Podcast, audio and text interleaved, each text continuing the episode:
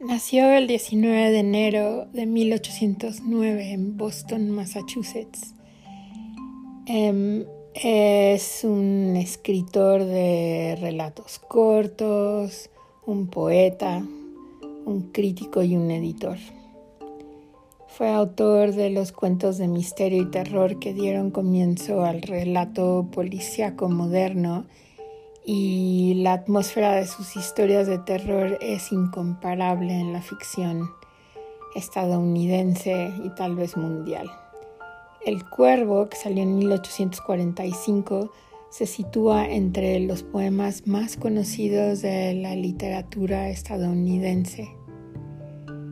Algunos de sus otros poemas también han sido muy, muy aclamados pero sin duda es mucho mejor conocido como cuentista y muchos dicen que es mucho mejor cuentista que poeta. Sin embargo, tiene lo suyo y en su poesía saca otro lado de su personalidad, un lado también muy romántico porque es un escritor de terror, pero, pero romántico y tal vez incluso idealista, pero mucho más frío en sus cuentos que en su poesía. En su poesía saca tal vez un lado un poco más sentimental.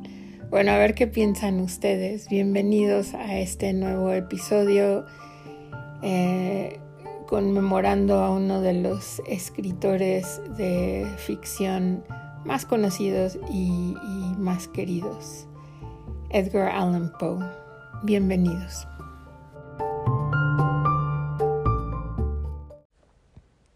Recibe en la frente este beso, y por librarme de un peso antes de partir confieso que acertaste si creías que han sido un sueño mis días. Pero es acaso menos grave que la esperanza se acabe de noche o a pleno sol, con o sin una visión. Hasta nuestro último empeño es solo un sueño dentro de un sueño.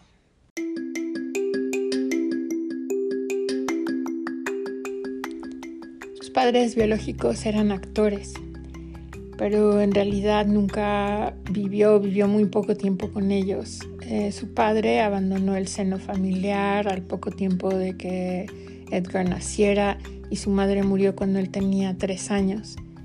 Separaron a todos los hermanos y a Edgar le tocó ir a vivir con sus padres adoptivos, que eran John y Frances Allen. John era un exitoso comerciante de tabaco y vivía en Richmond, Virginia.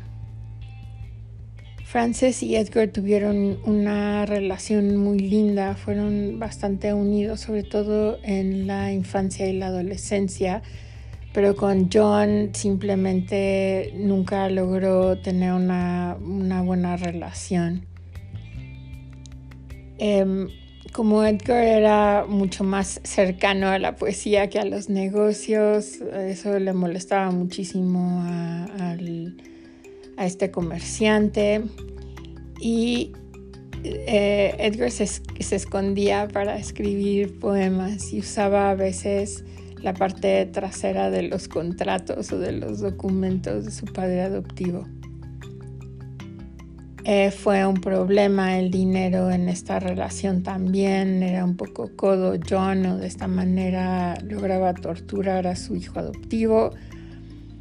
Eh, cuando Edgar se fue a la Universidad de Virginia en 1826, eh, no recibió suficiente dinero como para cubrir todos sus gastos entonces, como para pagar la diferencia, él intentó eh, el juego, o sea, las apuestas y terminó bastante endeudado.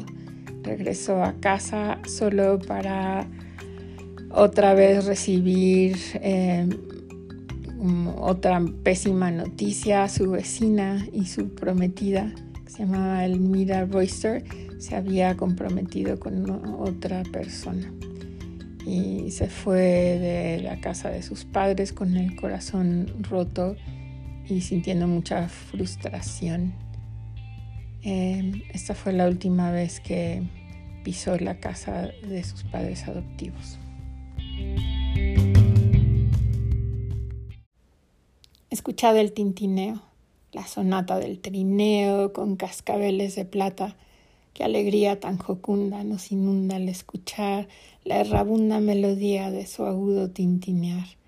Es como una epifanía en la ruda racha fría, la ligera melodía como fulgen los luceros, verdaderos reverberos, con idéntica armonía a la clara melodía, cintilando, cintilando, cintilando, como los cascabeles van sonando en un mismo son son único que igualiza un ritmo rúnico.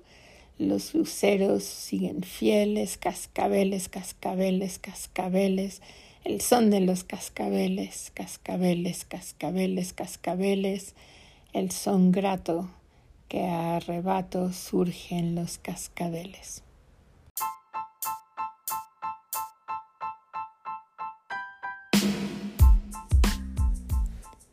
Cuando ya empezó a escribir más en serio, parecía que Edgar escondía una aspiración doble eh, publicó su primer libro que se llamaba Tamerlán y otros poemas en 1827, un año después de haber entrado a la universidad. Y en ese momento, eh, al mismo tiempo que sacaba su, primer libro de poesía, su primer poemario, se alistó a la Marina. Eh, lo que él quería en realidad era acudir a una academia militar muy famosa que se llama West Point y consiguió un puesto ahí en 1830. Pero antes de ir a West Point publicó una segunda colección de poesías que se llama Al-Araf, Tamerlán y Poemas Menores. Esto fue en 1829 fue un estudiante destacado en, la Academia de West Point, pero lo expulsaron después de no hacerse cargo de sus tareas de forma eficiente durante un año, tareas o más bien como de limpieza y ese tipo de cosas. Algunos especulaban que mm, Edgar buscaba intencionalmente que lo juzgaran em, en un tribunal militar de la, academia. En este tiempo en el que estuvo como becado en West Point, Edgar se peleó definitivamente con su padre, con John, y decidió cortar todos los lazos con él.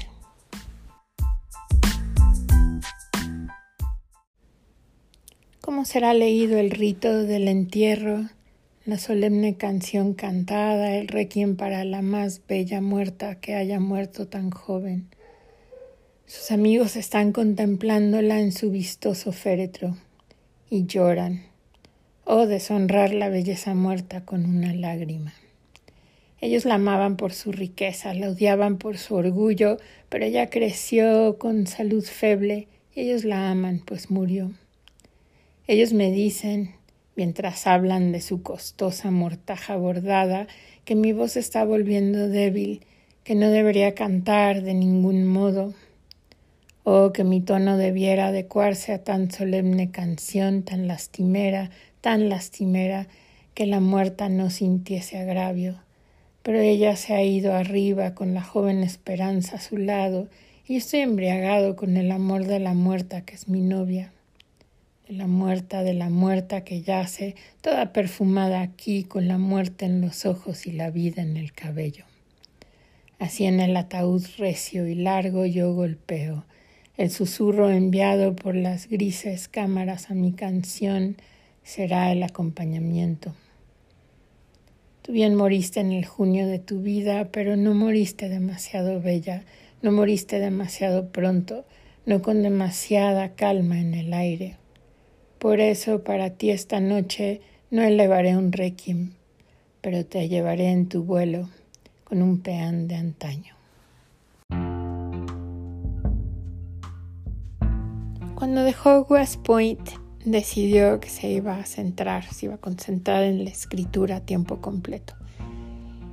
Se mudó buscando oportunidades para publicar primero a Nueva York, luego a Baltimore, luego a Filadelfia y luego de regreso a Richmond, Virginia.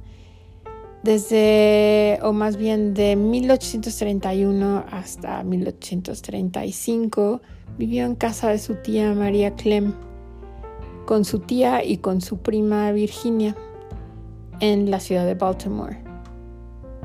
Su prima, joven, jovencísima, se convirtió en su musa y se enamoraron perdidamente.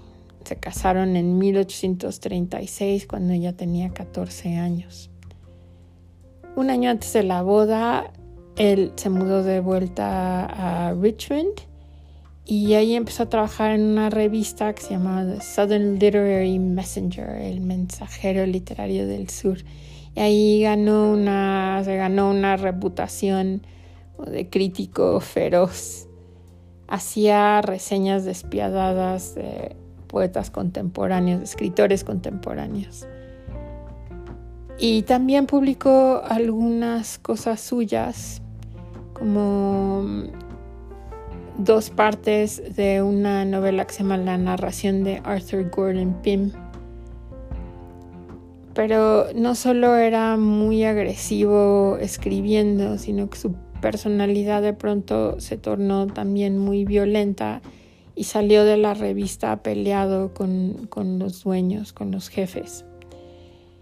Empezó a beber muchísimo, así que sus siguientes dos empleos en dos revistas llamadas el Burton's Gentleman's Magazine, la revista para caballeros de Burton, y el, Journal de Broadway, la, la revista o el periódico de Broadway, terminaron realmente muy mal.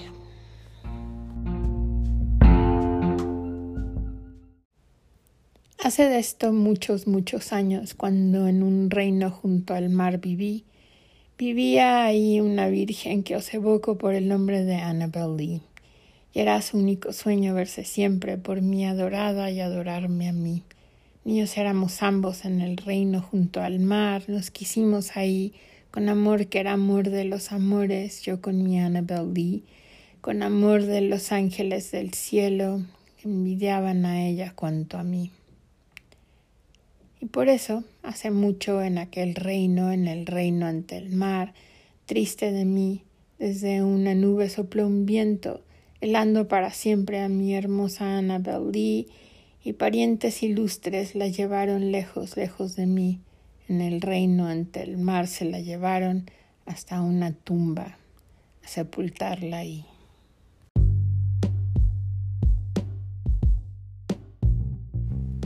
Finales de la década de 1830, Poe publicó un libro llamado Cuentos de lo grotesco y arabesco.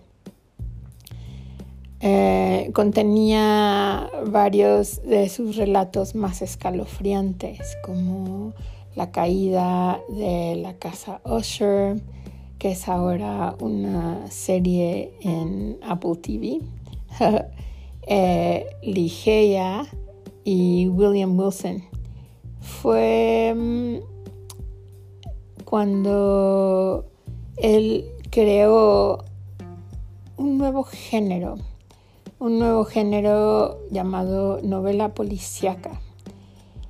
Em, escribió dos libros que se llamaban Los crímenes de la calle Morgan y después El escarabajo de oro también era otro cuento como de suspenso con códigos secretos y búsqueda de tesoros.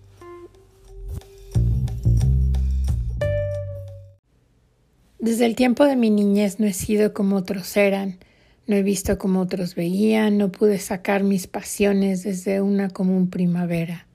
De la misma fuente no he tomado mi pena, no se despertaría mi corazón a la alegría con el mismo tono y todo lo que quise, todo lo quise solo. Entonces en mi niñez, en el amanecer de una muy tempestuosa vida, se sacó desde cada profundidad de lo bueno y lo malo el misterio que todavía me ata, desde el torrente o la fuente, desde el rojo peñasco de la montaña, desde el sol que alrededor de mí giraba en su otoño teñido de oro, desde el rayo en el cielo que pasaba junto a mí volando, desde el trueno y la tormenta y la nube que tomó la forma cuando el resto del cielo era azul de un demonio ante mi vista.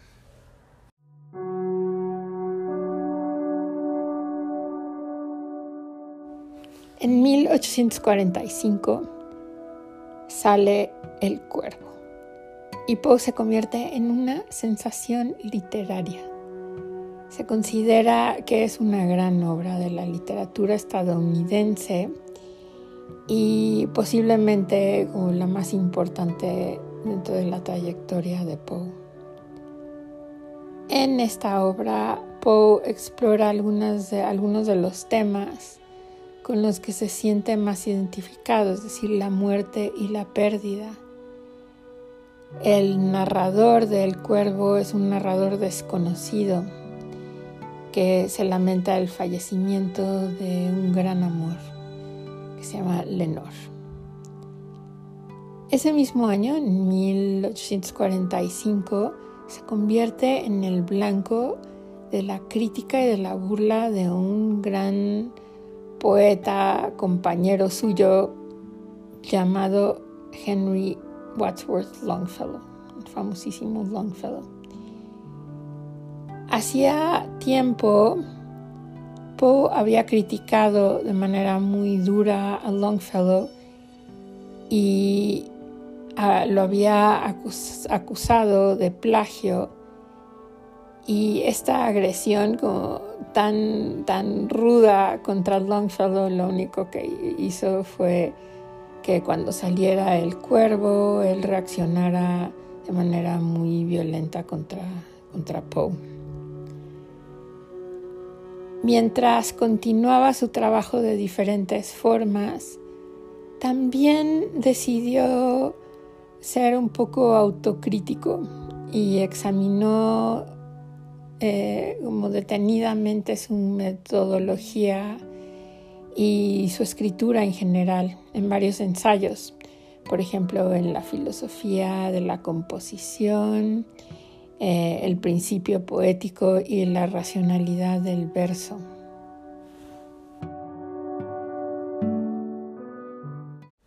El cuervo. En una noche pavorosa, inquieto releía un vetusto mamotreto cuando creía escuchar un extraño ruido. De repente, como si alguien tocase suavemente a mi puerta, visita impertinente es, y dije nada más. Ah, me acuerdo muy bien, era un invierno, impaciente medía el tiempo eterno, cansado de buscar en los libros la calma bienhechora el dolor de mi muerta Leonora que había con los ángeles ahora, para siempre jamás. Sentí el sedeño y crujido y elástico rozar de las cortinas, un fantástico terror como jamás sentido había, y quise aquel ruido explicando mi espíritu oprimido, calmar por fin. Un viajero perdido es, dije, y nada más. Ya sintiendo más calma, Caballero, exclamé, o oh dama, suplicaros quiero, os sirváis excusar, mas mi atención no estaba bien despierta, y fue vuestra llamada tan incierta. Abrí entonces de par en par la puerta, tinieblas nada más. Miro el espacio, exploro la tiniebla, y siento entonces que mi mente puebla, turba de ideas, cual ningún otro mortal las tuvo antes, y escucho con oídos anhelantes, Leonora, unas voces susurrantes murmurar nada más. Vuelvo a mi estancia con pavor secreto y escuchar torno pálido e inquieto más fuerte golpear. Algo, me digo, toca en mi ventana, comprendo quiero la señal arcana y calmar esta angustia sobremana sobrehumana, el viento y nada más.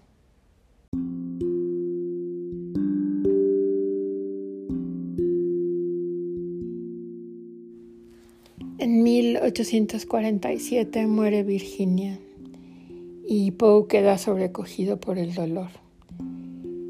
Mientras tanto, em, continuaba trabajando, pero sufría cada vez de una salud más y más delicada y tuvo problemas serios económicos. Sus últimos días resultan de algún modo un misterio. Se fue de Richmond el 27 de septiembre de 1849 y supuestamente se dirigía a Filadelfia pero el 3 de octubre fue encontrado en Baltimore sufriendo de un fuerte dolor. Lo trasladaron al Hospital Universitario de Washington, donde murió el 7 de octubre. Sus últimas palabras fueron, Señor, apiádese de mí, de mi pobre alma.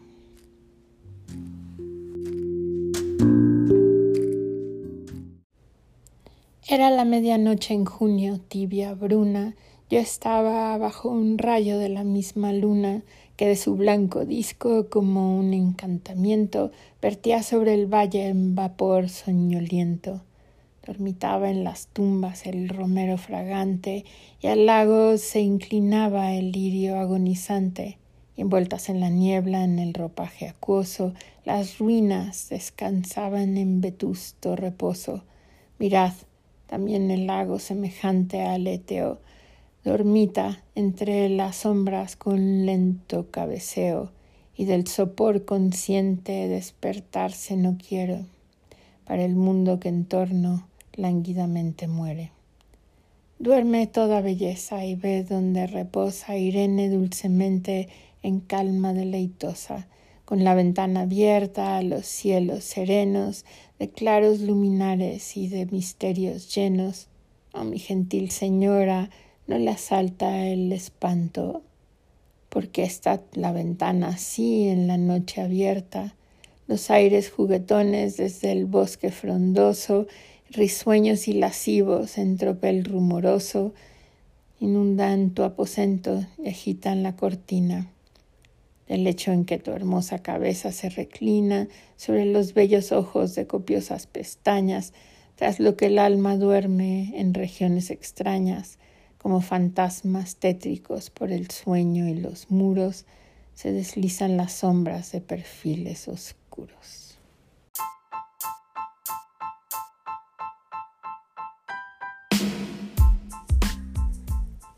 El haber sido tan crítico con sus contemporáneos realmente dañó su propia reputación después de su muerte, sobre todo eh, por culpa de un crítico llamado Rufus Griswold, a quien él había criticado eh, muchísimo y se vengó de Poe en su obituario donde describió el talentoso pero problemático escritor como un bebedor compulsivo, mentalmente trastornado y mujeriego. También escribió la primera biografía de Poe que ayudó a sentar algunos conceptos erróneos en la mente del público si bien Edgar Allan Poe no tuvo éxito económico a lo largo de su vida, se ha convertido en uno de los escritores estadounidenses más duraderos. Eh, sus obras son muy emocionantes y era realmente un pensador brillante y muy imaginativo. Tenía una gran imaginación. Eh, sus cuentos y sus poemas todavía chocan, sorprenden y emocionan a muchísimos lectores. Espero hayan disfrutado el episodio. Es una vida un poco trágica, pero nadie se acuerda de Rufus Griswold, que intentó realmente despedazarlo después de su muerte y todo el mundo habla, recuerda y, se siguen eh, se leyendo y se siguen transformando sus cuentos en, en películas y en series. Entonces, larga vida Edgar Allan Poe, que no la pasó muy bien a lo largo de su vida, pero que sigue muy vivo en la mente y en el corazón de muchísimos lectores.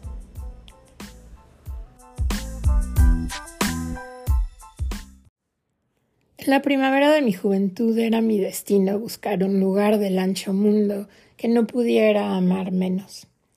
Tan hermosa era la soledad del apartado lago rodeado de negras rocas y altos pinos que se elevaban alrededor. Para cuando la noche había extendido su mano sobre aquel lugar, como encima de todo, y el místico viento pasaba murmurando una melodía, entonces, oh entonces, me despertaba al terror del solitario lago. Pero el terror no era un espanto, sino tembloroso deleite, un sentimiento que ninguna riqueza me podría hacer decir ni sobornar a definir, ni el amor aunque fuera el tuyo. La muerte estaba en aquella ola venenosa y en su golfo un ajustado sepulcro para el que desde ahí podía traer solaz a su solitaria imaginación, cuya solitaria alma podía ser un Edén de aquel oscuro lago.